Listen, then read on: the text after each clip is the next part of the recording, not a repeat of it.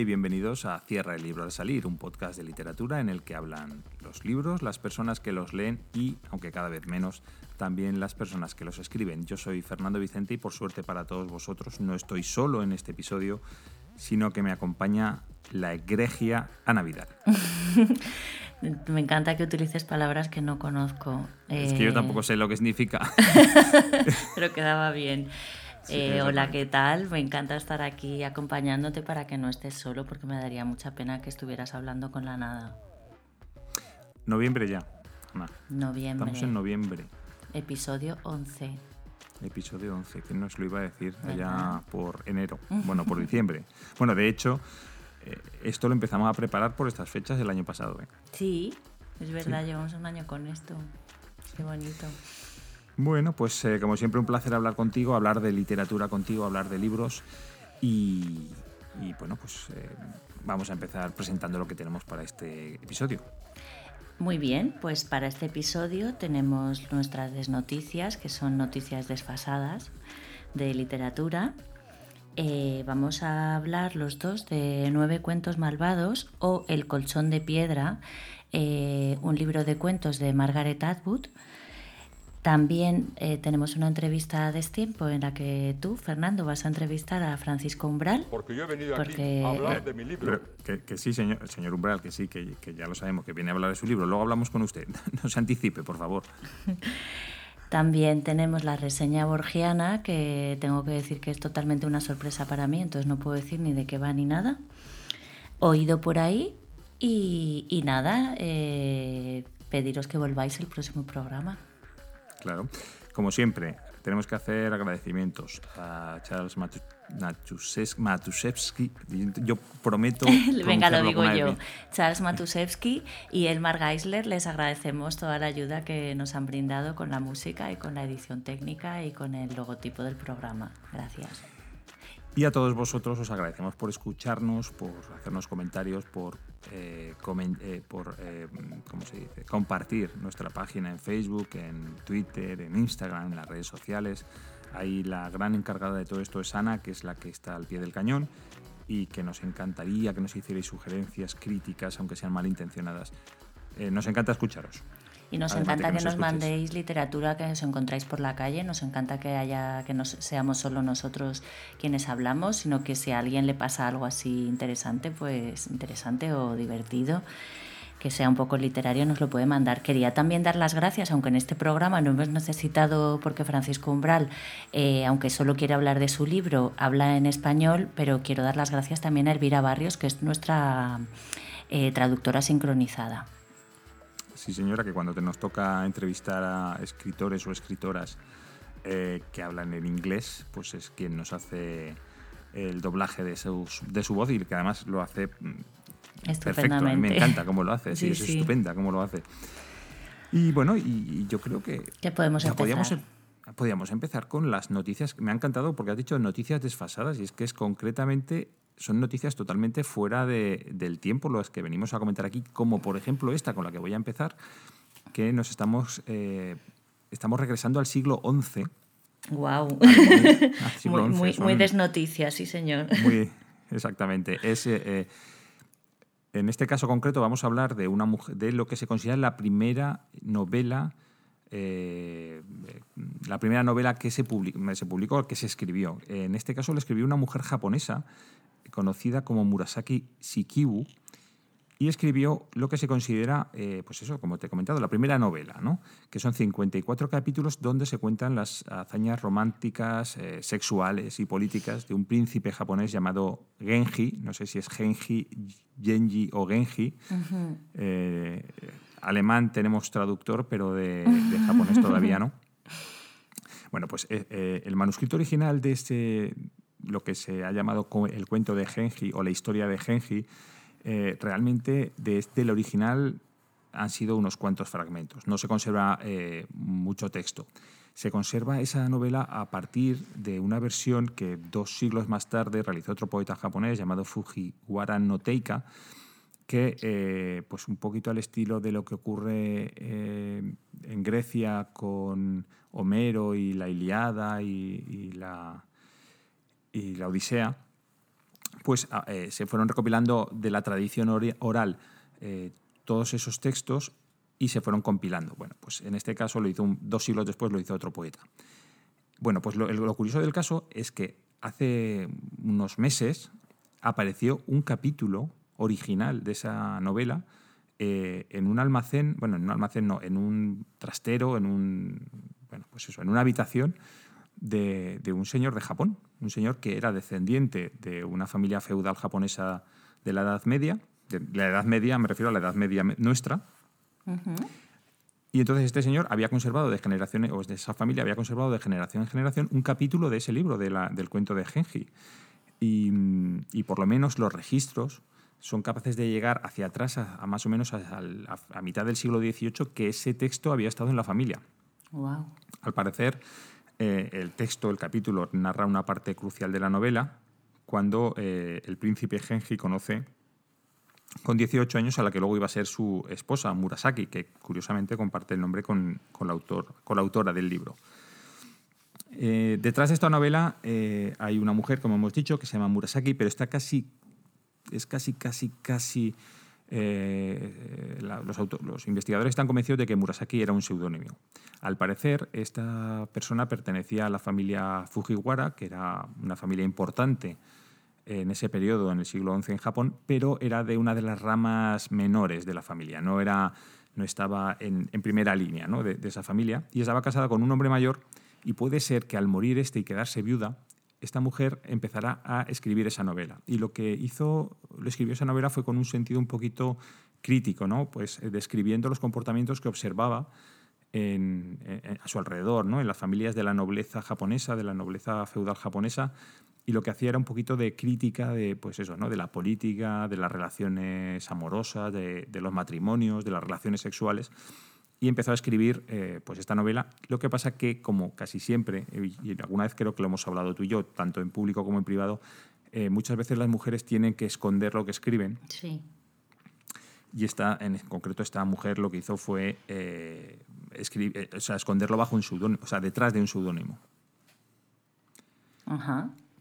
Entonces, bueno, pues eso, que se ha encontrado un nuevo capítulo. Eh, lo, que me, lo que me llama la atención es lo de las cajas escondidas desde hace un montón de tiempo, porque te voy a decir una cosa, pero no me acuerdo muy bien, pero recuerdo eh, esto de las cajas con, libros, pero no recuerdo de, qué era. Lo, leímos, bueno, lo comentamos como también como desnoticia, eh, porque al parecer se habían descubierto, o en un banco suizo o no sé dónde, había unas cajas con eh, textos inéditos de Kafka. Eso, de Kafka, sí. Kafka había ordenado eh, a su muerte que se quemaran, o había ordenado... es verdad, y, y, al final lo publicaron todo y hay unas cajas ahí con un montón de textos.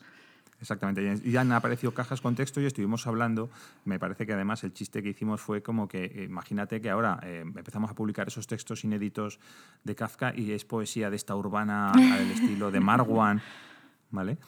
Pues eh, es curioso, ¿verdad?, que sigan apareciendo textos de obras y de autores tan importantes tanto tiempo después, porque bueno, en el caso de, Kafka es, un siglo, pero es que aquí son un milenio, es un milenio después. Impresionante, la verdad es que, y, lo, y lo impresionante es que se, que se conserve, ¿no? Te voy a hablar de otra, otra noticia despasadísima. Eh, te voy a hablar de la familia Adams. la familia Adams, a mí me gustaba mucho, por lo menos las películas. Sí, yo la verdad es que no, no soy, o sea, sí que me gusta y visualmente y todo eso, pero que yo diría que no, que eh, casi creo que no he visto una película completa de la familia Adams y por supuesto la serie tampoco la he visto porque de pequeña mm, creo que no podíamos ver la televisión los sábados por la mañana y me perdí la bola de cristal. Sí, pero lo que pasa es que la bola de cristal... Ah, es verdad, eran, los, otros. es verdad, bueno, pues igual tampoco he visto a los Monsters. Eh, bueno, pues Charles Adams fue un dibujante que firmó mm, más o menos 1.300 caricaturas neoyorquinas, pero se hizo famoso por 58, que estaban en las, eh, hizo en la década de los 40 y 50, de 1900, claro. Y era una familia que no estaba identificada y permaneció en el anonimato hasta que debutó en el programa de televisión. En el anonimato quiero decir que es que no tenían nombres. Y era una, la popular colección de la familia Adams de 1959, Dear Day, Did Days, A Family Album, presenta a los seis personajes principales, pero el nombre de Gómez no apareció hasta que lo encarnó John Astin. Eh, para disgusto de Adams, el, dibujante que prefería repeli por el juego de palabras que hacía con la palabra repelente.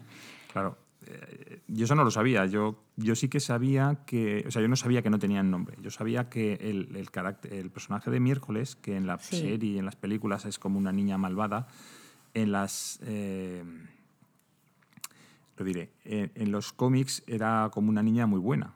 Lo que pasa que creo que, como lo, en los Monster eh, había una niña buena, pues ellos decidieron hacer, eh, convertir ese personaje bueno en malo. No sé si me estoy explicando. Sí. Que, se trata un poquito que al final la obra cambió precisamente por la existencia de los monsters. Claro, y yo me imagino también que a veces eh, cuando pasas algo del papel a, la imagen y a, ¿no? al, no sé cómo decirlo, a la acción, pues a lo mejor no funcionan algunas cosas y tienes que cambiarlas. Incluso los propios actores le dan una caracterización que pide otra cosa diferente. Seguro que eso pasa un montón. ¿Sabes? Que pasar. o sea, creo que para escribir una, una, obra que luego en guion resulte lo mismo, tienes que ser como muy visual al escribir. Sí, pero yo creo que incluso. Eh, bueno, tú, tú, tú haces teatro también y yo también intento hacer teatro. Eh, eh, estamos representando una obra que yo la he visto, bueno, representando, ensayando o preparando una, una, obra que yo la, no escrita por nosotros, ¿eh? es de un mm. autor reconocido.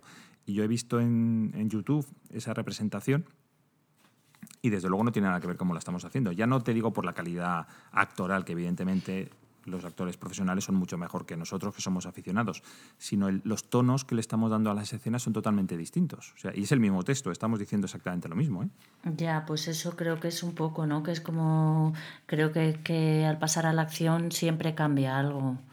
Incluso las cosas que suceden durante los rodajes o lo que sea, pues también le dan color a, a lo que hay. Bueno, sigo, que no termino. Eh, bueno, como decía, que, que, Adams prefería Repeli por lo de repelente. Eh, Pusley tuvo suerte porque Adams quería que fuera puber, pero al final los censores les pareció muy arriesgado. Sí, porque meter un niño, eh, ¿verdad? Eh, adolescente que se llama Pubert, pues sí. lleva a muchos juegos de muchos posibles juegos arriesgados con la censura de los 60, sí. Imagínate con la de ahora, que yo creo que es peorle que la de los 60. sí, también puede ser. Y bueno, pues la familia Adams, como la conocemos, no surgió hasta que el programa de televisión debutó en el, año 64 y que fue una respuesta directa a la comedia de Los Munster de, de CBS como hablábamos antes, que no la he visto. y ambos programas tenían el mismo ADN espeluznante, además de, debutar y cancelarse unos días después de otros, o sea que fueron como series gemelas, podríamos decir. Es curioso, ¿verdad? También ese, ese, ese efecto. Pero lo que no tenía la, lo que tenía la familia Adams, de Adams Family, que no tenían los Monster, era los cómics. Y luego también los personajes de Hollywood, de la vida real, eran mucho más atractivos que los dibujos animados originales. En el New Yorker, Gómez es feo y está definido por una cara siniestra con nariz chata, mientras que, mientras que el rostro de Morticia está desvaído como si lo hubieran blanqueado. Y en la serie se logró mostrar a, a, una pareja, un matrimonio, con una pasión muy ardiente el uno por el otro. Eh, Gómez estaba atormentado por la sensualidad hechizante y deseaba Morticia, la besaba de arriba abajo y compartían miradas ardientes. Y se les considera además la primera pareja de televisión que dio la apariencia de una vida sexual activa. Sí, además, yo no sé, en la serie de televisión no sé, porque yo tampoco la he visto, no sé cómo sería, pero sí que es cierto que en las películas era tal como lo acabas de describir, en las películas que, eh, que protagonizaron Raúl, Julia y Angélica Houston, sí. Eh, era exactamente así. Eh, mm. la connotación sexual de su relación estaba permanentemente en primera, en primera línea del, de la, del guion. Y es súper curioso, sí. Mira, yo te voy a contar una cosita eh, acerca de la felicidad. Eh, a ver, la felicidad es un, es un concepto en principio abstracto. Es muy difícil saber que, cómo defines la felicidad, ¿no? ¿Qué, es ser feliz? Eh, no sé quién decía, hay que ser moderadamente feliz. Bueno, pues es muy difícil calcular la cantidad y la calidad de la, de la felicidad. Pero la existencia de bibliotecas y de libros y de todo esto lo que sí permite es comparar los grados de felicidad eh, a lo largo de la historia. Y es lo que han hecho un grupo de investigadores, creo que son ingleses, que lo que han tratado es de analizar si nuestra época actual, en, el mundo occidental estamos hablando, eh, somos más felices que hace 200 años. Entonces lo que han hecho es bueno, entrenar ordenadores, algoritmos, para que analicen la presencia de determinadas frases y de determinados adjetivos y de determinados verbos en los libros publicados en los últimos 200 años. Se trata simplemente de, ir a Google, Google Books, me parece que se llama, que es como que un montón de libros que tiene escaneado Google, sí que está Google, perdón, y que tiene libre acceso. Pues lo que han hecho es que un programa los lea y vaya buscando palabras concretas, palabras pues que denotan felicidad, ¿no? Pues la, y adjetivos que denotan alegría. Y lo curioso, bueno, han hecho entre 1820 y, 2009 en Estados Unidos, Reino Unido, Alemania e Italia. Han cogido libros publicados en esos cuatro países. Y, han llegado a conclusiones eh, curiosas. Por ejemplo, que si hay una subida prolongada de sueldos, aumenta la felicidad. Ajá. Pero que para que se note, o sea, de extremo a extremo, es decir, de 1820, por ejemplo, a 1900, que son 80 años, si hay un incremento de sueldos, se nota que hay un incremento de felicidad, pero para que se note un incremento repentino hace falta que eh, esa subida de, sueldos sea eh, muy fuerte en un momento concreto del tiempo. Si no, simplemente se nota un incremento gradual de la felicidad. Y también eh, los periodos en los que no hay conflictos armados son más felices mientras que los periodos, por ejemplo, entre la Primera Guerra Mundial y la Segunda Guerra Mundial, ese periodo es bastante más triste. En resumen, ¿ahora somos más felices que hace 200 años? Pues depende de los países. Vaya. Eh, Estados Unidos eh, ahora mismo está un poco más feliz que a finales del siglo XX, o sea, hace 20 años. ¿vale? Eh, Reino Unido, curiosamente, parece menos feliz ahora que a finales del siglo XIX, que hace 120 años. Ahora parecen que los ingleses están más tristes. También puede ser consecuencia del Brexit, no lo sé. Pero parece que ahora están más tristes. Los alemanes también parece que están más tristes que hace más tristes o menos felices que hace 200 años. Y los italianos, eh, pues depende de la situación económica. En las épocas de crisis económica, pues están mucho más tristes y en las épocas de bonanza económica, muchísimo más alegres. Son como muy extremistas para ambos casos. ¿Tú estás más triste, más triste o más feliz que hace 200 años? pues es que no me acuerdo de hace 200 años, ya hace mucho. Te quería, eh, se me estaba ocurriendo al hilo de esto eh, porque en realidad estamos hablando de una felicidad literaria, o sea, alguien puede estar feliz y escribir un, un cuento triste de algún momento en el que estuvo triste, ¿no? Eso se puede hacer, evocar emociones. Eh, se me estaba ocurriendo si sería posible escribir un cuento triste en el que todas las palabras fueran felices o escribir un cuento feliz en que las palabras fueran tristes, ¿sabes? Bueno, pues eso para tu Viernes creativo. sí, mira, gracias. Muy buena, ¿eh? Me gusta que me hagas esta pregunta. Eh, guay.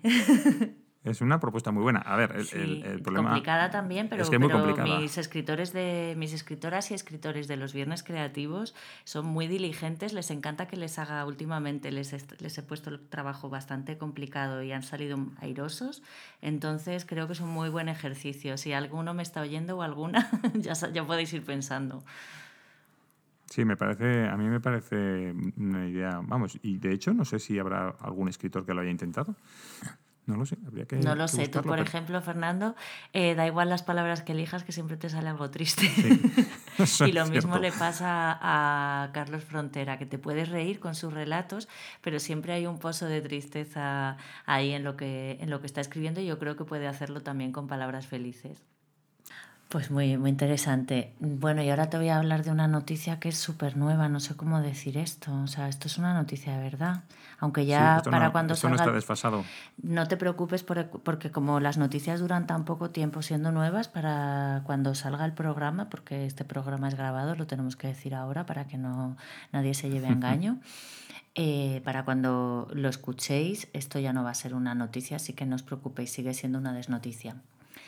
Eh, te cuento que ya lo sabes, que la escritora Cristina Morales, que estuvo aquí, bueno, que traje aquí eh, eh, su libro en, el episodio de mayo, En el número 5, eh, la, escritora Cristina Morales ha, sido Premio Nacional de Narrativa, Narrativa por Lectura Fácil. Y en lo que dicen, por lo que le han dado el premio, es por tratarse de una propuesta radical y radicalmente original que no cuenta con una genealogía en la literatura española y que destaca por la recreación de la oralidad, unos personajes extraordinarios y su lectura del contexto político en el que se desarrolla. Con esto, estas razones ha justificado el jurado el Premio Nacional de Narrativa que está dotado con 20.000 euros y que se le ha concedido a esta novela, que es de anagrama. Y, bueno, también hay que decir que Cristina Morales había ganado ya el premio Herralde con esta novela el año pasado, eso ya lo contamos, eh, ya lo conté cuando leímos parte de la novela, que leímos un trocito precisamente de la parte de lectura fácil.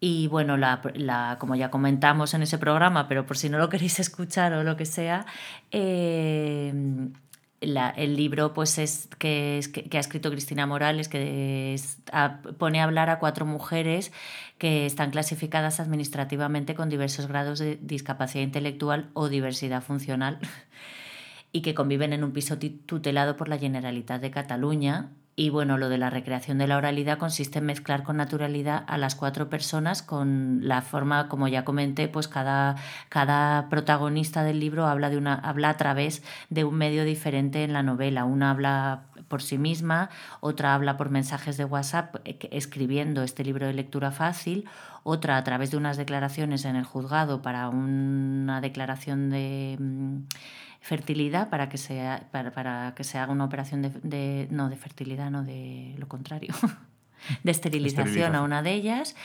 y también a través de las actas de unas asambleas, unas asambleas anarquistas.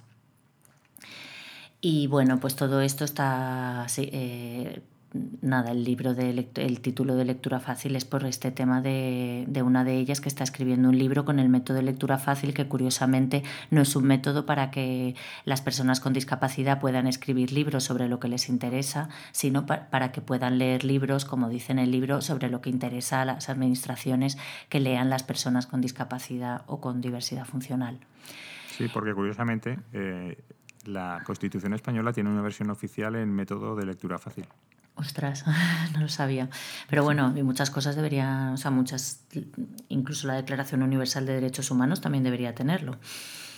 Eh, la noticia no es solo esto, sino que esto ha generado una polémica en las redes sociales, porque las redes sociales yo creo que se podrían llamar polémicas sociales o algo así. O sea, creo que ya se dedican un poco a esto más que nada, porque eh, hay mucha gente a la que no le ha gustado eh, la novela, no le gusta tampoco Cristina Morales, la han puesto a parir, incluso he leído, he leído algo que se la critica por su peinado. O sea, que es que ya... Mm. Sí. No, que te iba a decir que, que, lo curioso de este caso, yo, que yo sigo las redes sociales, aunque me mantengo un poquito al margen, es que le han dado por todos lados a Cristina Morales, pero desde todos los lados ideológicos. O sea, porque le han dado por la derecha, le han dado por la izquierda, le han dado por absolutamente todas partes. Sí, y, también le ha dado mucha gente que no se ha leído el libro y eso me ha encantado, porque la mayoría, de, la, gente a la que yo he tenido acceso eh, o la que me interesa, que, que, he visto más claro, porque tampoco me he puesto, bueno, me he puesto a buscar un poco más, pero me han mandado artículos o tal, pero mucha gente ha asegurado que no había leído el libro, que lo había ojeado en Amazon, sea eso lo que sea, y he visto como seis o siete comentarios de personas que, que, aseguran no haber leído el libro y, digo, pero mira, eso habla mucho más de ti que de Cristina Morales, ¿sabes? Pero bueno, cada uno se retrata como quiere. A mí me ha resultado, pues como te decía, muy curioso porque yo lo he visto todo esto desde la periferia. Yo no he leído el libro, o sea, quiero, bueno, como se suele decir en la televisión, recordad que de este libro hablamos aquí primero, hablamos ya hace seis meses antes de que le dieran el premio, que habló, en hmm. este caso habló Ana. Yo no lo he leído. Eh, pero vamos, no habiéndolo leído, me cuesta mucho criticarlo. O sea, si es que no sé de qué va. O sea, no puedo criticar. Mm, pues eso, yo he visto esos comentarios a los que hace referencia, pues eso, que me leí 12 páginas y tal. Yo con 12 páginas, vamos a ver, yo soy de los que reconoce que si un libro no me llama la atención, o sea, si yo no conecto con el libro en los 50 primeras páginas, eh, pues eso, no, no, no, sigo con él, no, no busco otro libro, tengo que conectar. Hmm. Pero una cosa es no conectar con un libro, que eso es una cosa absolutamente eh, eh o sea, quiero decir que es una cosa absolutamente personal, ¿no? que no puedes conectar con el libro, y otra cosa es criticar un libro y decir que es un libro malo o que eh, ese libro no merece un premio. te voy a poner un ejemplo. Yo, no sé, a lo mejor 50 páginas no, pero yo creo que no he leído más de 100 páginas del Ulises de James Joyce. Pero vamos, el que no haya sido capaz de leer ese libro, que no conecte con él, no significa que sea un mal libro, ni que tenga que criticarlo despiadadamente eh, en cualquier ocasión. Simplemente, pues bueno, no, no es la, el tipo de libro que me gusta a mí, no he logrado conectar con él y ya está. Pero desde luego a Cristina le han dado por todas partes. Por todas partes. Bueno, y también, y también hay personas que al revés.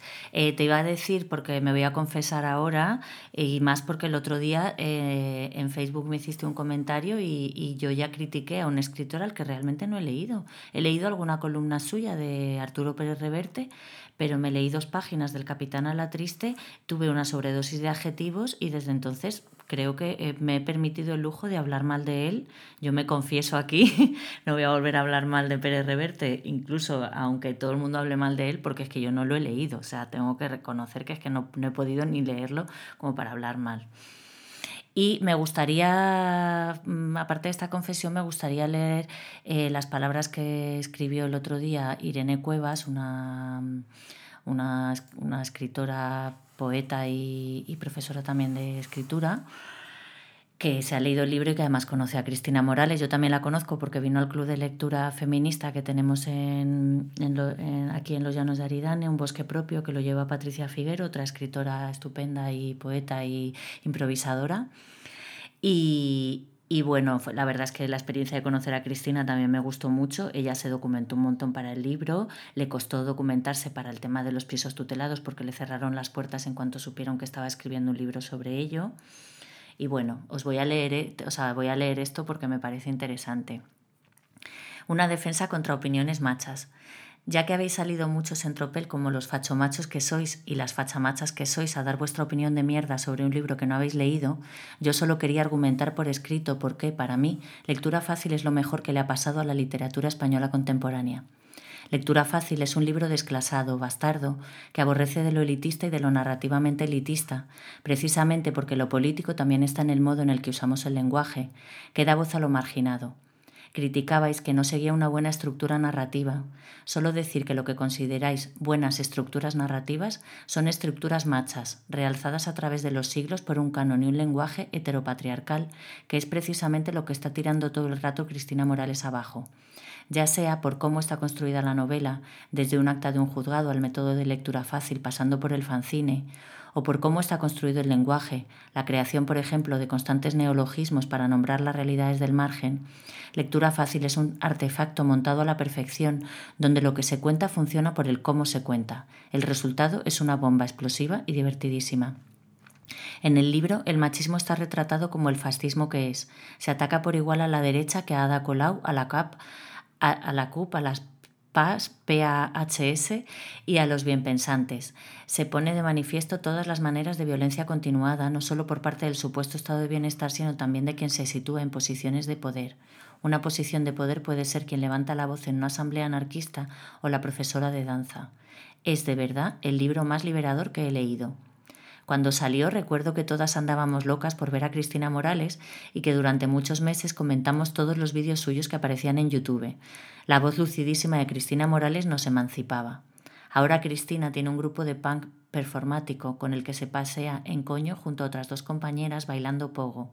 Desde el coño de Cristina os saludo a todos y a todas las ofendidas por este premio. Viva tu coño, Cristina. Gracias por enseñar que hay otra manera de hacer literatura, que hay otros temas no burgueses que retratar.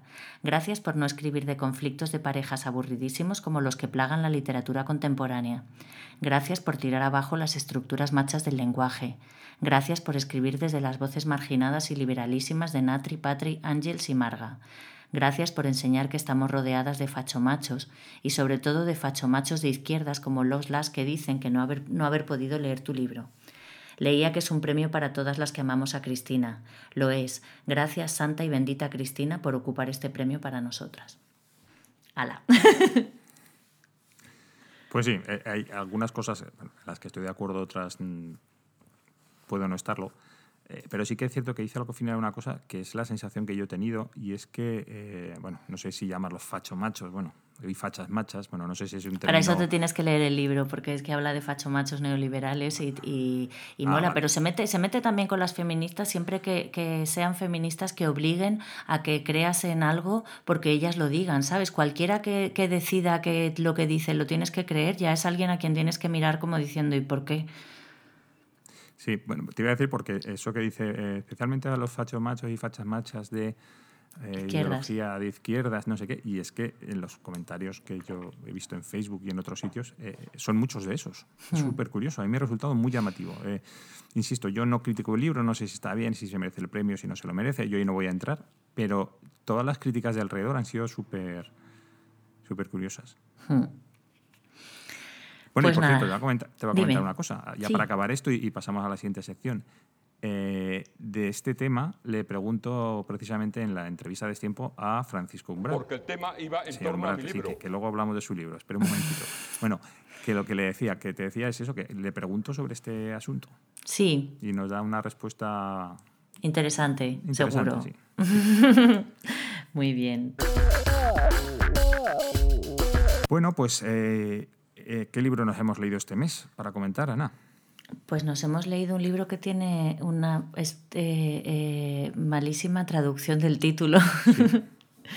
Eh, se trata de Nueve cuentos malvados de Margaret Atwood, que en realidad en su versión en inglés es El colchón de piedra. Sí, yo creo, vamos, no lo sé, es una, estoy aventurando que quizá el traductor quiso, quiso, quiso hacer una referencia eh, al libro de, Salinger, Nueve Cuentos, que ese sí se llama, en, originalmente se llama así, se, llaman Nueve Historias, Nueve Cuentos. Hmm. Em, y yo creo que quizás venía por ahí y le añadió el adjetivo malvados. A mí me parece mal, mm, primero, mm, no sé, imagino que es un cambio de título para vender más, supongo, como casi todo en, esta, en estas cosas. Eh, lo que ocurre que que ya te hace entrar al libro, el, eh, eso de adjetivo, el adjetivo malvados, Quizás te hmm. hace, verdad, entrar al libro pensando que vas a encontrar un tipo de cuentos que luego al final en algunos casos sí que ocurre, pero en otros no. En algunos casos se ve la maldad o la mala leche de la autora, pero en otros no se ve. Ya, yo eh, creo que más que la mala leche en sí de la autora es el análisis de la mala leche del ser humano, ¿no? Lo que, lo que veo, o sea, que la autora como que saca a relucir, pero lo saca a relucir para mi gusto de una manera en la que ves pues, mm, pues cómo estamos hechos, ¿no? Y cómo tenemos parte, o sea, digamos cómo somos malos mm, y también somos buenos y somos un poco todo, ¿no? Incluso la, la peor persona pues tiene sus buenos momentos también. Yo por lo que leí después, después de leer el libro, eh, esto es un, una recopilación, o sea, no es un libro de cuentos escrito eh, específicamente como libro. No es que ella haya cogido y haya dicho, bueno, voy a, ah. hacer, voy a, publicar un libro de cuentos y, empezar a escribir cuentos, sino que son recopilaciones de cuentos escritos en distintos momentos y que los ha reunido en un libro.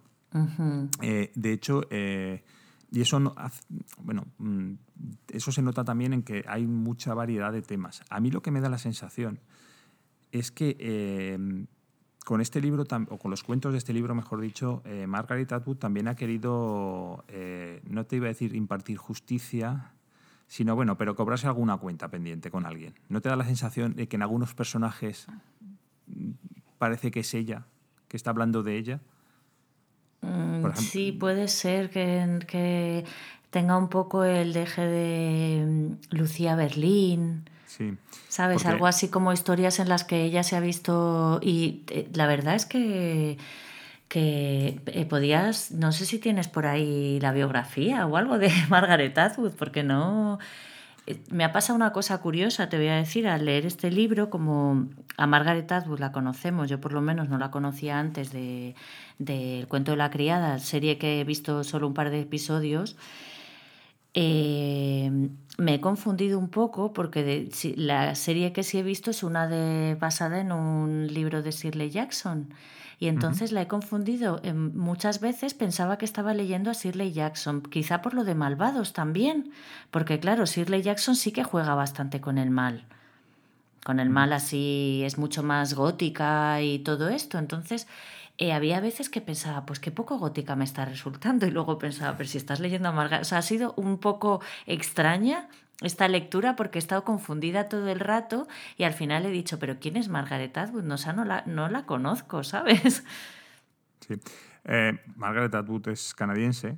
Eh, bueno, estoy mirando Wikipedia. Sí, sí, sí, me Eh, parece muy bien.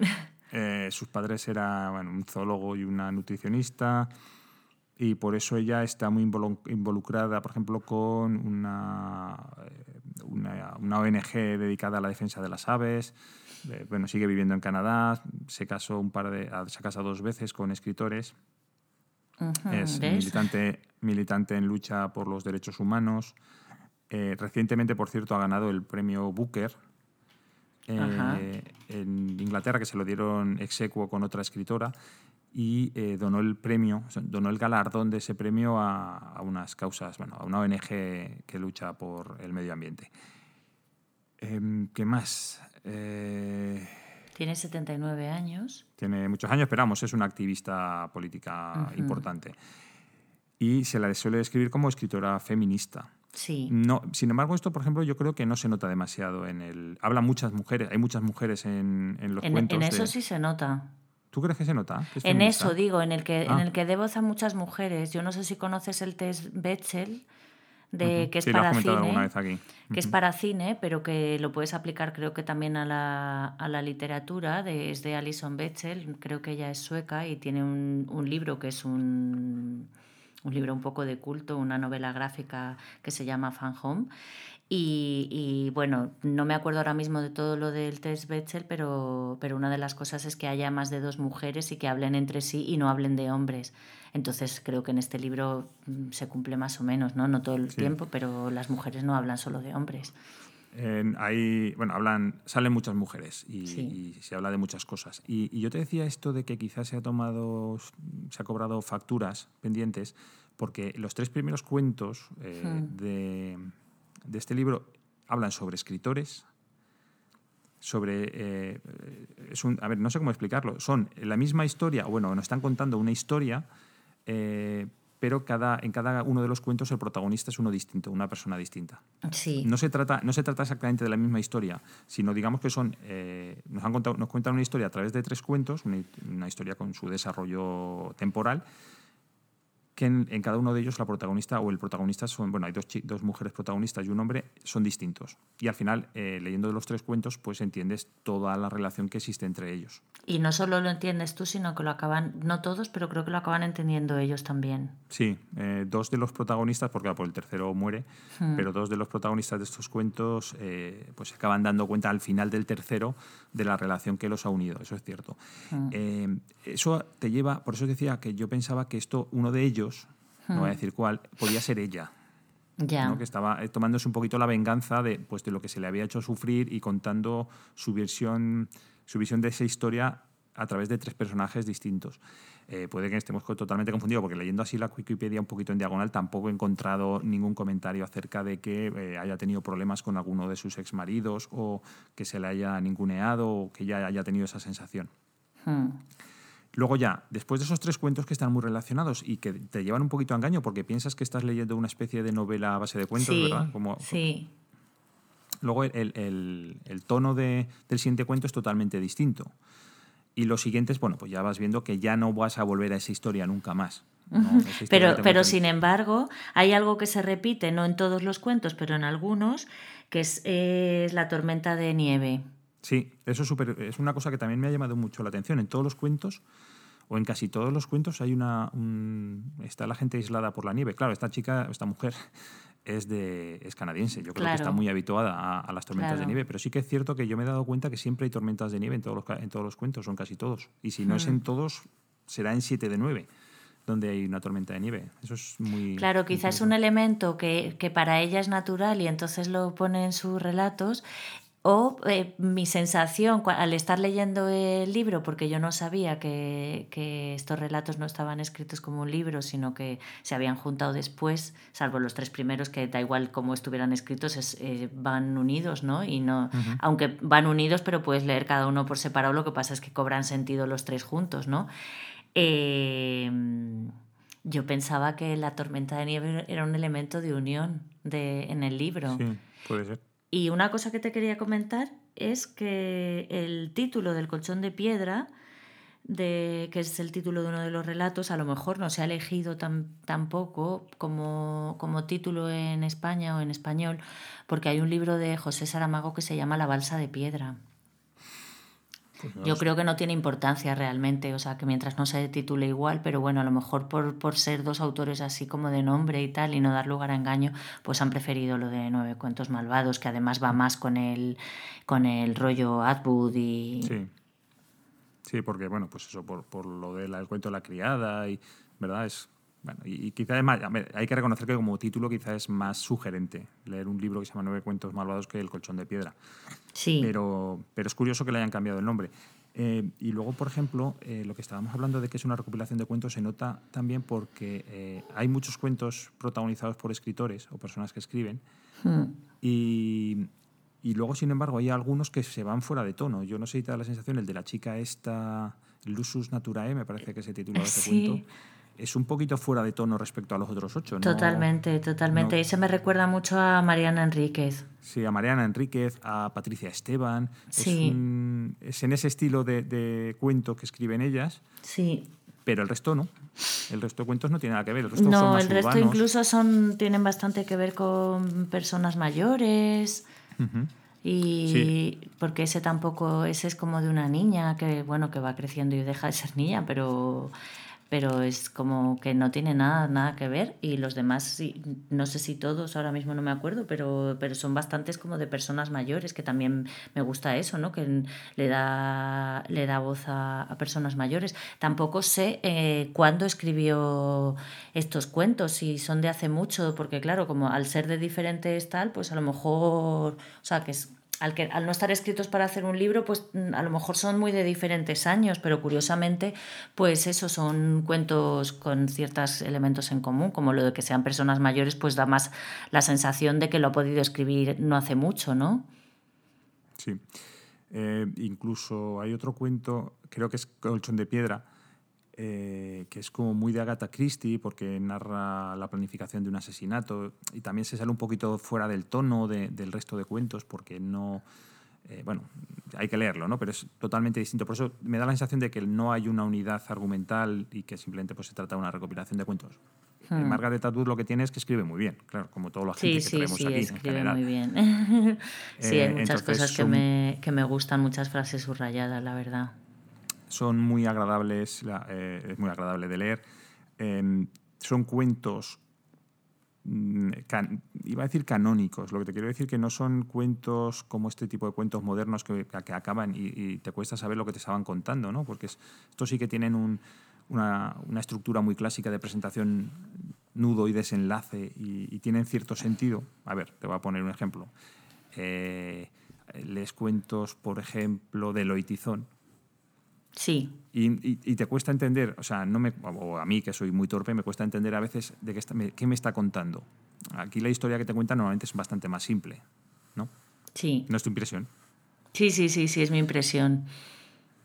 Y, y me gusta cómo empiezan los cuentos también, que, que, que claro, no, no sé por qué, pero como que me, me cuesta situarme a veces con las primeras frases de un cuento, ¿no? Y, y ella enseguida como que te acomoda en el cuento, o sea, te, te es una primera, claro, no, una primera frase no te va, no te va a decir Margaret Atwood, hay una casa eh, tal, no sé qué, ¿no? Sino que empieza con una frase que te descoloca un poco y entonces sigues, pero enseguida te acomodas en lo que te está contando, ¿no? Sí, mira, te voy a leer el comienzo de, del colchón de piedra, ¿vale?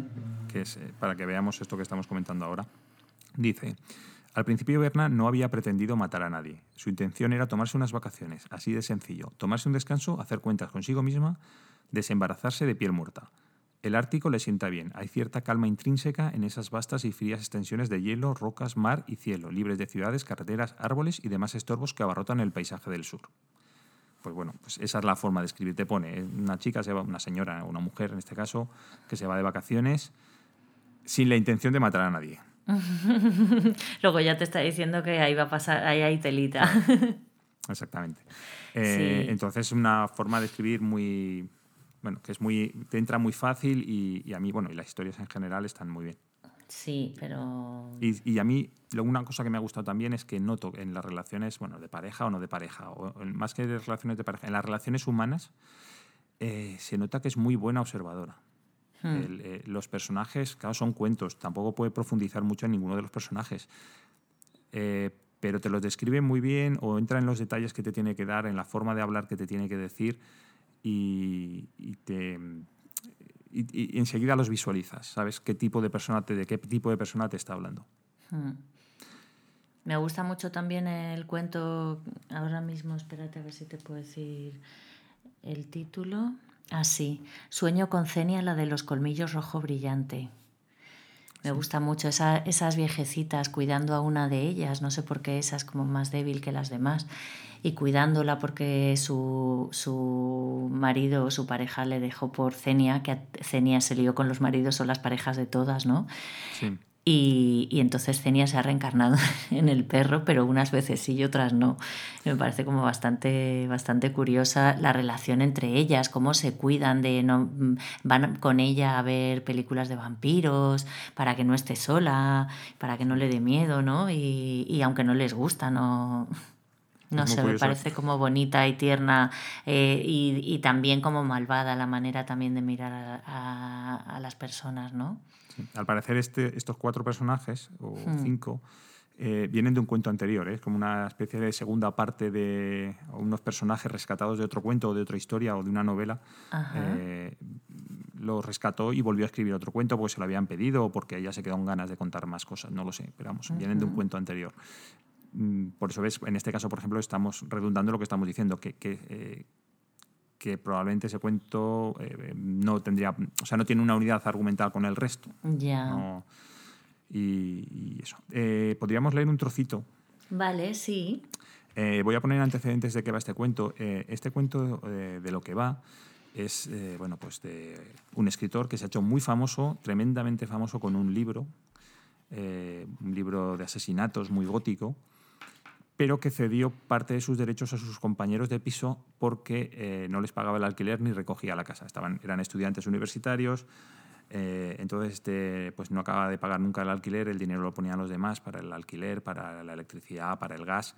Y al final, un poco enfadados, eh, él dijo, bueno, pues estoy escribiendo una novela, os cedo a cada uno de vosotros un porcentaje, pues un 25% me parece a cada uno de, de los derechos que me dé esta novela. Con tan mala suerte que esa novela pues es un tremendo éxito, con 27.000 reencarnaciones eh, en, televisión, en cine, y eh, pues bueno, ellos, él, aunque sigue teniendo mucho dinero, porque su porcentaje le sigue dando muy dinero, pues está muy molesto.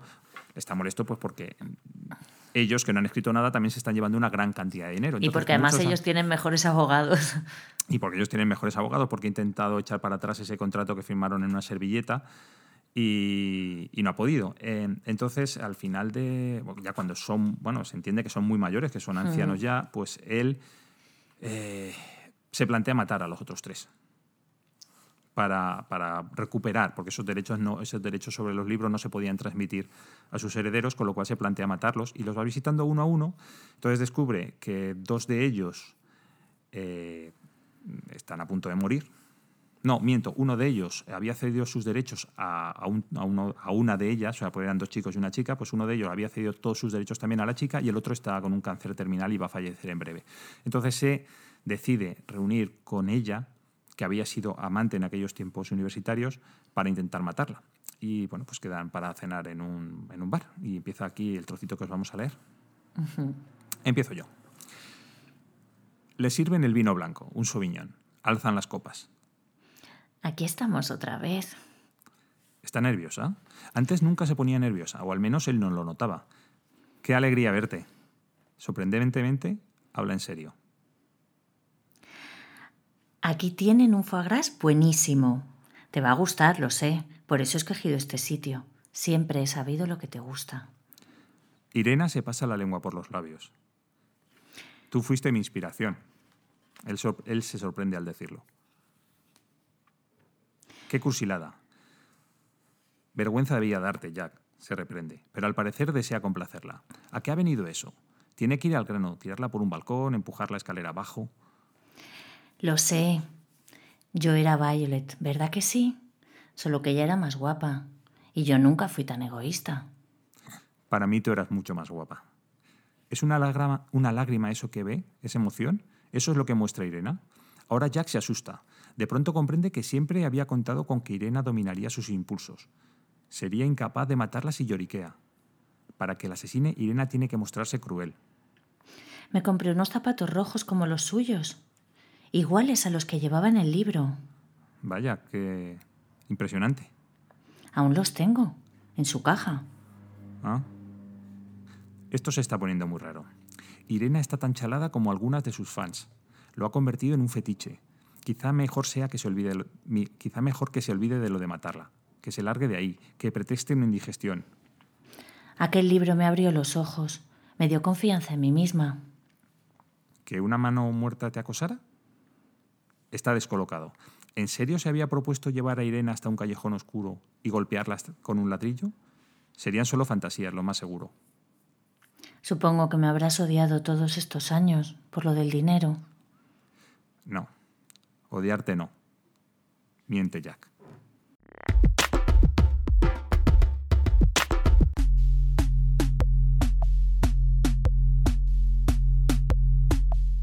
Hoy, en la entrevista de Destiempo de Cierra el libro al salir, charlamos, como habéis podido adivinar por sus diversas intervenciones a lo largo de, este programa, charlamos, como decíamos, con Francisco Umbral, con Paco Umbral, el escritor español fallecido en el año 2007 y que eh, durante su vida fue galardonado con numerosos premios, entre ellos el Nadal, el de la Crítica, el Nacional de las Letras y el Premio Cervantes. Fue autor también de numerosas obras muy reconocidas como Las Ninfas, Inmortal y Rosa y, por, eh, y autor de innumerables, de muchísimos artículos periodísticos. Señor Umbral, usted eh, siempre ha sido un personaje en sí mismo, un firme defensor de sus ideas.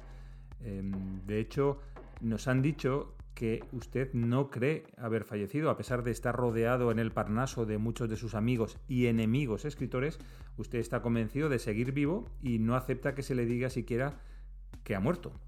Ah, pues no sabía nada, no tenía noticia de esto, pero me divierte, me divierte, me hace gracia, está bien. Era lo único que no me habían llamado hasta ahora, pero tampoco me parece muy deshonroso. No es cierto, pero no, no es deshonroso. Pero confiese que usted, eh, que siempre fue un burgués descreído, un burgués de izquierdas, debe de estar muy sorprendido de haber acabado en el paraíso. ¿Cómo lleva su vida allí? Eh, ¿No tiene un ligero sentimiento de culpa? No, yo vivo lo justo que puede vivir un español habiendo trabajado folio a folio durante muchísimos años, habiendo producido muchísimos libros y miles y miles de artículos, sin haber explotado a nadie jamás, porque la culpa no está tanto en el dinero acumulado, sino en cómo se haya conseguido. Y si, si hay explotación y plusvalía, hay culpa. Si no hay explotación, no hay culpa.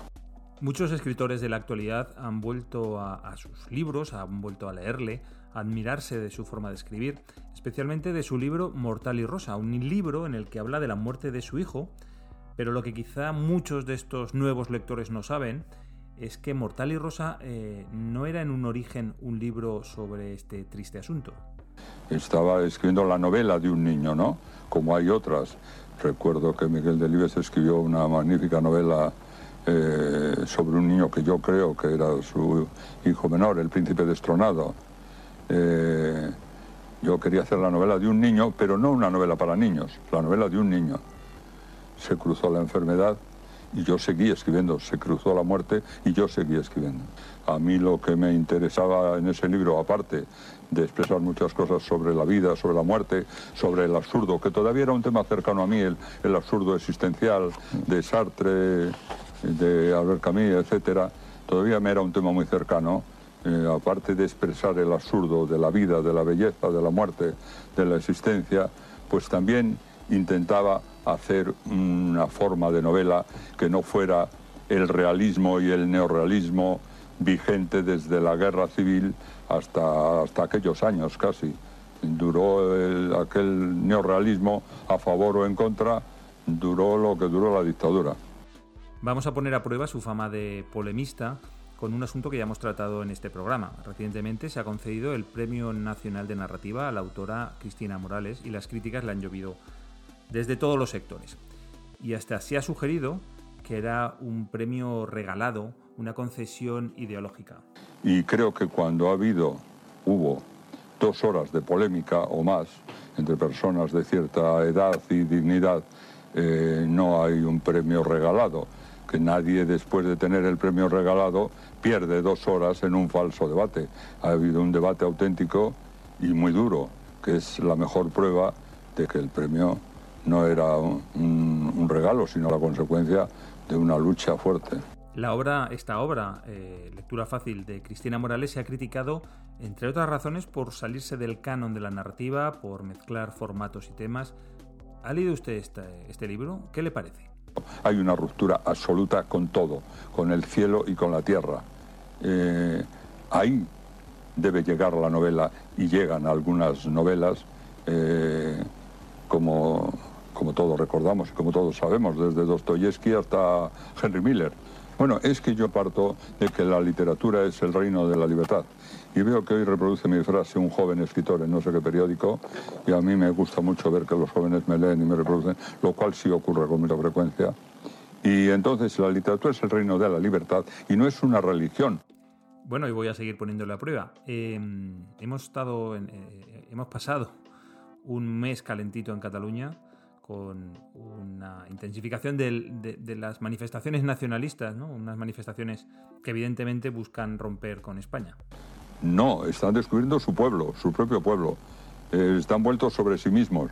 Su problema es que están vueltos sobre sí mismos y están descubriendo su calle mayor y su fiesta del pueblo y todos sus localismos, todo aquello de lo que debieran liberarse. Y claro, esto les aleja cada vez más del mundo y de la realidad.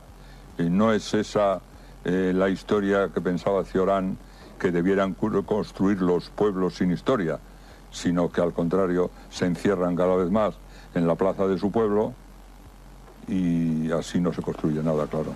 Y cuando salen de la plaza es para destruir, no para construir, entonces van mal. Está claro, señor Umbral, que ni muerto es usted capaz de callarse sus ideas. En todo caso, lo vamos a dejar aquí. Seguro que sus palabras siembran polémica, como es lo que usted parece que siempre deseaba hacer. Muchísimas gracias por atendernos y hasta siempre. En esta entrevista he estado muy a gusto.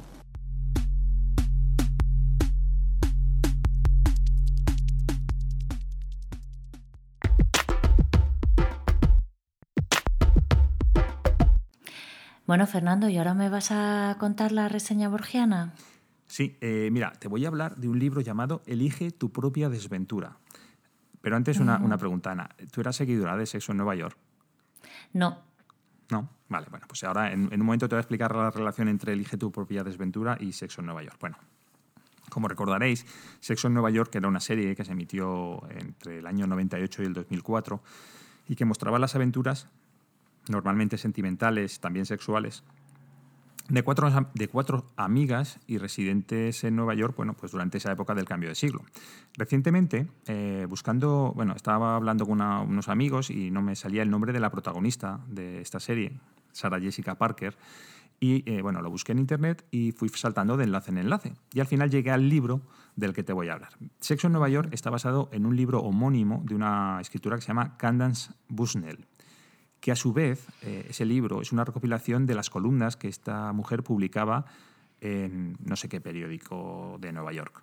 Esta mujer era una conocida fiestera. Si fuera española sería una de estas personas, como se dice, una tertuliana, ¿no? De, de Sálvame o algún programa de estos. pues esta mujer se dedicaba a ir de fiesta en fiesta a todos los estrenos, a todos los desfiles, a todas las exposiciones y iba publicando eh, una columna sobre sus, su vida social, ¿no? que, se, que la recopiló en un libro que llamó Sexo en Nueva York. Bueno, Sexo en Nueva York es la traducción al castellano, como hemos hablado antes de las traducciones, eh, que la, el, título original es El sexo y la ciudad, Sex and the City. Bien, Candace Busnell, eh, además de eso, ha publicado otros libros de una temática similar y también varios de ellos han acabado en serie de televisión. Esta mujer, Candace, en su juventud, tuvo una relación sentimental breve con un poeta francés llamado Jean-Claude Gautier, o Gautier. No, no confundir, porque yo pronuncio muy mal, no confundir con Jean-Paul Gaultier. Jean-Claude, eh, no Jean-Paul. no es, Ni con, ¿cómo, ¿Cómo se llama el de las pelis de acción? Eh, Van Damme. Jean-Claude Van Damme. Eso. Bueno, pues este es Jean-Claude Gaultier. Jean-Claude Gaultier era descendiente de Théophile Gautier, que es un poeta famoso y escritor francés del siglo XIX. La relación entre Candance y Jean-Claude, perdón, eh, bueno, derivó fue una relación sentimental breve que derivó más tarde en una amistad sincera y por eso, eh, cuando Gautier le pidió ayuda a Candance Busnell esta se la prestó. Era el año 96, 96, Gautier no tenía éxito como poeta y su situación económica era comprometida, mientras que Candance estaba preparando la, preparando la publicación de Sexo en Nueva York. Y a pesar de que la editorial presionaba, porque la, editorial los editores habían olido el éxito del libro, eh, Candance todavía no, ha firmado, no había firmado el contrato en aquel momento. Así que Candance eh, dice, bueno, pues bien, firmó el contrato, pero con una condición. Además, previamente se debe publicar o además se debe publicar una obra de mi amigo, de Jean-Paul Gaultier, Jean-Claude Gaultier.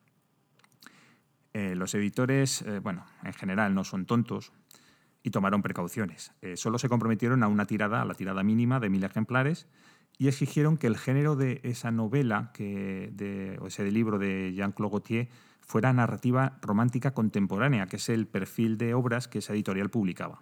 Candance aceptó, bueno, porque estaba convencida de la calidad de la obra de su amigo, Años más tarde confesó que nunca había leído un poema de él, que en la época en que fueron amantes le importaba más su lengua que su literatura. Y eh, aceptó.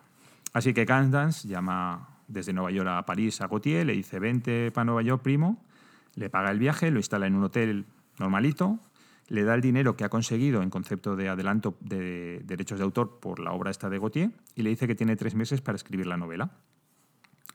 Pero hay un problema o varios. Primero es que Gautier eh, no habla inglés o no habla suficientemente bien inglés, por lo menos nunca ha escrito narrativa en inglés. Y luego el segundo problema es que una vez en Nueva York lo que menos le apetece es escribir. Pues se pasa el día por ahí visitando museos, bares, visitando las camas de neoyorquinas que se derriten por el acento francés. Gautier es muy feliz hasta que tres semanas antes de expirar el plazo se da cuenta de que si no escribe la novela todo eso se acaba. Ya. Eh, eh, porque tiene que presentar una novela. Y justo en ese momento lee una noticia eh, o ve en la televisión una noticia en la que se dice que la serie de libros Elige tu propia aventura, que esos libros sí que me imagino que alguna vez has leído alguno o los conoces, los de Elige tu propia aventura. ¿No los conoces? Sí, sí, sí, claro. Ah, pues bueno, esos libros en esa época justo eh, era una serie de libros y estaba a punto de, concluir esa, esa, serie, ¿no? Porque habían bajado muchísimo las, muchísimo las ventas. Así que Gautier se da cuenta de que no necesita escribir en un idioma que no conoce y que, en fin, que copiar también es arte. Y lo que hace es ir a una, tienda, a un supermercado de estos que venden de todo, que están abiertos 24 horas, compra un ejemplar de un libro cualquiera de la serie esta de Elige tu propia aventura y lo plagia. Y lo que hace es adaptar el tema a lo que la editorial le exigía, ¿no? a eso de la ficción romántica contemporánea.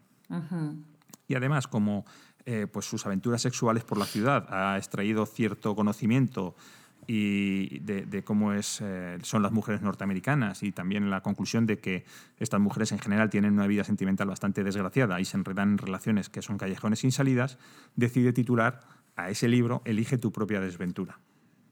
Por avatares, bueno, que más adelante te cuento, no se conserva ningún ejemplar de este libro, al menos ninguno que tenga acceso público. Lo que sí que he podido encontrar es un artículo de una revista cultural francesa en la que hablan de este tema y reproducen una página del, libro. La página está en inglés, lo he traducido yo, probablemente esté bastante traducido bastante mal, pero bueno, te lo voy a leer para que nos hagamos una idea de lo que estamos hablando, ¿vale? Vale. Él te mira a los ojos y se pone muy digno. Eso es falso, te dice, y sale dando un portazo. Te sientes confundida y asustada. Confundida porque estabas absolutamente convencida de que tus sospechas eran fundadas. Asustada porque, si es verdad que todo es fruto de tu imaginación, de tus celos, de tu necesidad de sentirte una mujer desvalida y humillada como una protagonista de un libro del siglo XIX, entonces él no va a regresar por esa puerta y acabará siendo una mujer desvalida y humillada como la protagonista de un libro del siglo XIX. Te sientas en el borde de la cama y miras a la puerta. Él se ha dejado el maletín encima de una butaca. Sientes la necesidad de abrirlo y de buscar un papel, una carta perfumada, un billete de avión, un billete de tren, una prueba de que puedes odiarlo para siempre. Si decides abrir el maletín, pasa al capítulo 32. Si decides olvidarte del maletín y salir tras él para pedirle perdón, pasa al capítulo 59. Si decides quedarte sentada a que él, perdón, si decides quedarte sentada esperando a que él vuelva, te pida perdón, ya que habéis haciendo el amor, salta al capítulo 15. Este es el tono el estilo del libro. Oye, pues como que dan ganillas, ¿verdad? Sí. No sé, ya eh, como era una foto, lo que he traducido es una foto de una página del libro. Entonces, no sé lo que pasa en el capítulo 15, ni el 32, ni el 59, ¿no? ni, lo que, ni lo que pasaba antes. Gautier acaba el libro en una semana, bueno, porque prácticamente lo que hace es copiar eh, el, libro que se ha comprado y cambiar un poco el texto, y se lo presenta a los editores. Estos que no son idiotas se dan cuenta del plagio y de las consecuencias legales que puede tener. Pero por otra parte, a su vez, estaban negociando los derechos televisivos de Sexo en Nueva York. Así que dicen, bueno, lo que vamos a ganar por un lado es mucho más que lo que podemos perder por el otro, y deciden publicarlo. Pero en lugar de venderlo en el circuito normal, ¿no? de librerías, etcétera, lo que deciden es regalar toda la tirada a las bibliotecas públicas de Nueva York, a una costa de perder el dinero pues tanto del adelanto como de la impresión, pero se evitan el problema legal de que alguien les demande. A Candance, que tras el comportamiento de Gautier durante esos tres meses le ha quedado claro que a lo mejor su profunda amistad con Gautier no era tal, sino que simplemente era un conocido, le parece muy bien todo, le parece muy bien los cheques que le está ingresando la editorial y las bibliotecas de Nueva York, por su parte, aceptan los ejemplares creyendo que realmente lo que están recibiendo es un, número de elige tu propia aventura.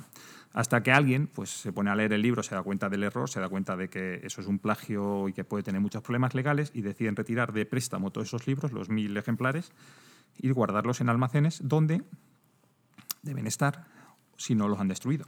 Por eso decía antes que no hay, eh, no hay ningún libro de acceso público. Candance eh, bueno, dejó de financiar a Gautier, evidentemente. Eh, se hizo muy famosa, muy millonaria, gracias al libro y a la serie. Y de hecho no le pagó ni siquiera el viaje de vuelta a París, sino que llamó a las autoridades de inmigración y fueron estas las que se encargaron de, repatriarlo. Gautier, aunque Candance se olvidó de Gautier, Gautier no se olvidó de ella y comenzó a escribir una columna misógina en un diario de París que parodiaba la que ella publicaba en, Nueva York, la de sexo en Nueva York, pues ella lo parodiaba en una columna misógina en París. Y para firmar sus columnas eligió un seudónimo que eh, era el nombre de un personaje creado por su antepasado, Teófilo Gautier, que el nombre que eligió, el personaje, era el Capitán Fracaso. Y hasta aquí te puedo contar mi reseña. Jolines. me, me, me, parece curioso cómo llegan, cómo se dan cuenta de que está plagiado, ¿no? O sea, con qué facilidad se dan cuenta. Quizá porque cogió un libro de la misma editorial que le publicaba él, o. Sí, o que, bueno, o, pues porque al fin y al cabo esos libros de Elige tu propia aventura, pues bueno, eran bastante conocidos, ¿eh? tuvieron bastante éxito durante un periodo limitado de tiempo, pero fueron muy conocidos. Ya sí, yo me pues, acuerdo también de al final acababas, acababas viviendo todas las aventuras, que era lo que tenía el libro también, que tardabas en terminártelo porque leías, cambiabas de opciones y no sé si alguna vez conseguías leértelo todo. O sea, todo sí, pero quiero decir en, en todas las combinaciones posibles, ¿no? Sí, exactamente. Yo al final hacía eso, ¿eh? yo leía una y luego volvía atrás y, y seguía la siguiente opción, ¿no? Claro, pero me parece súper interesante. Alguien tendría que escribir este libro. De, elige tu propia, ¿cómo es? Desventura. Tu propia desventura. Me encanta la idea.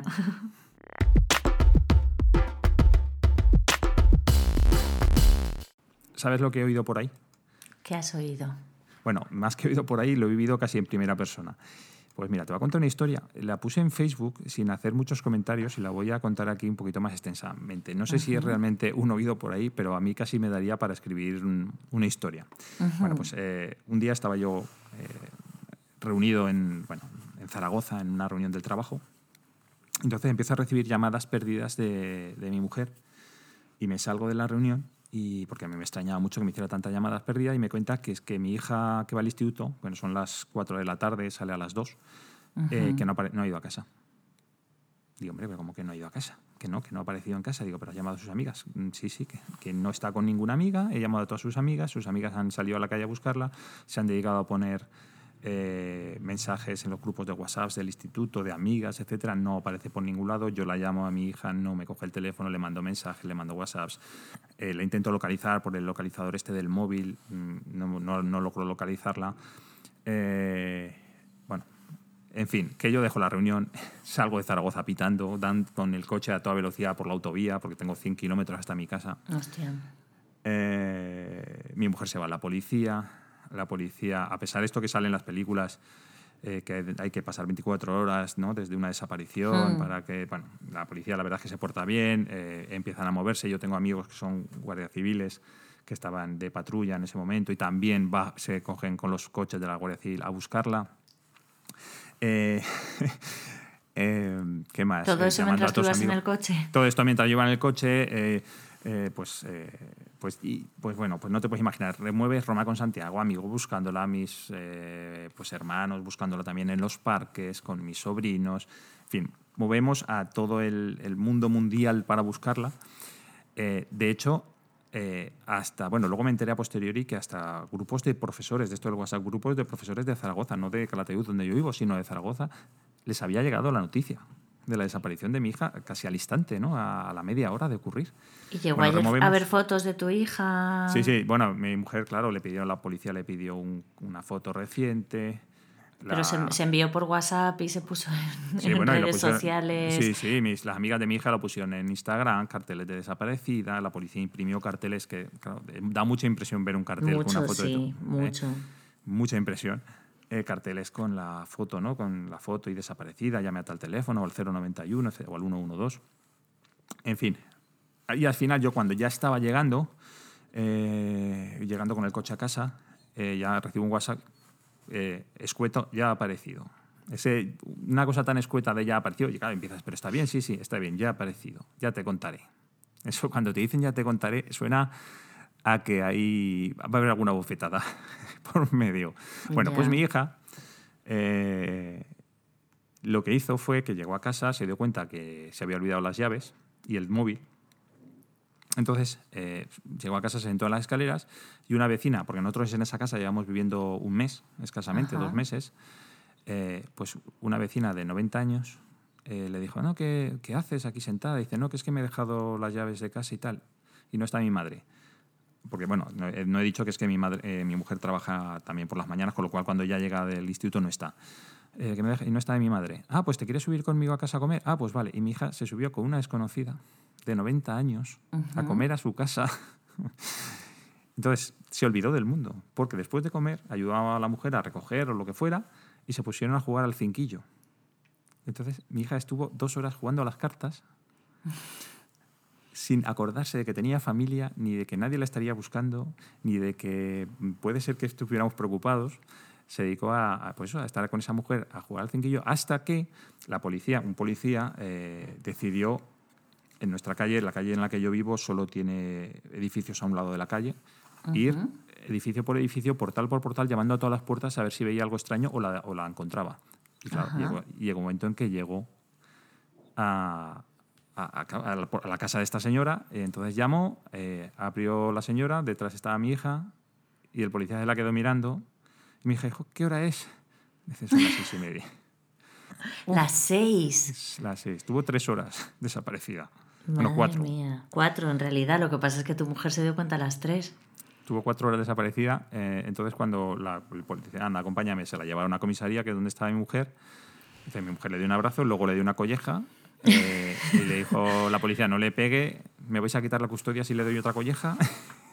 bueno, fue, fue un show. O sea, yo te voy a decir una cosa, ahora lo ves con gracia porque no deja, digo lo del oído por ahí, porque al final es como muy literario, ¿no? Que mi hija se, se, olvidó del mundo, o sea, estuvo dos horas o tres horas con una mujer ahí que no conocía de nada, que eso es muy de mi hija, porque mi hija es muy sociable, entonces estuvo una mujer que no conocía de nada, estuvo tres horas y hmm. sin embargo son súper angustiosas. O sea, yo, esta gente que sale en la televisión que llevan días, meses, años sin saber dónde están sus hijos, eh, te puedo asegurar, yo lo he vivido durante tres horas y es súper angustioso, ¿eh? es muy, muy, muy angustioso. Ya. Y en fin, eh, no, es muy, no es que sea muy literario, pero bueno, me apetecía contarlo porque yo al fin y al cabo ahora lo ves con la perspectiva del tiempo que ha pasado y te hace gracia, pero en ese momento se pasa muy mal.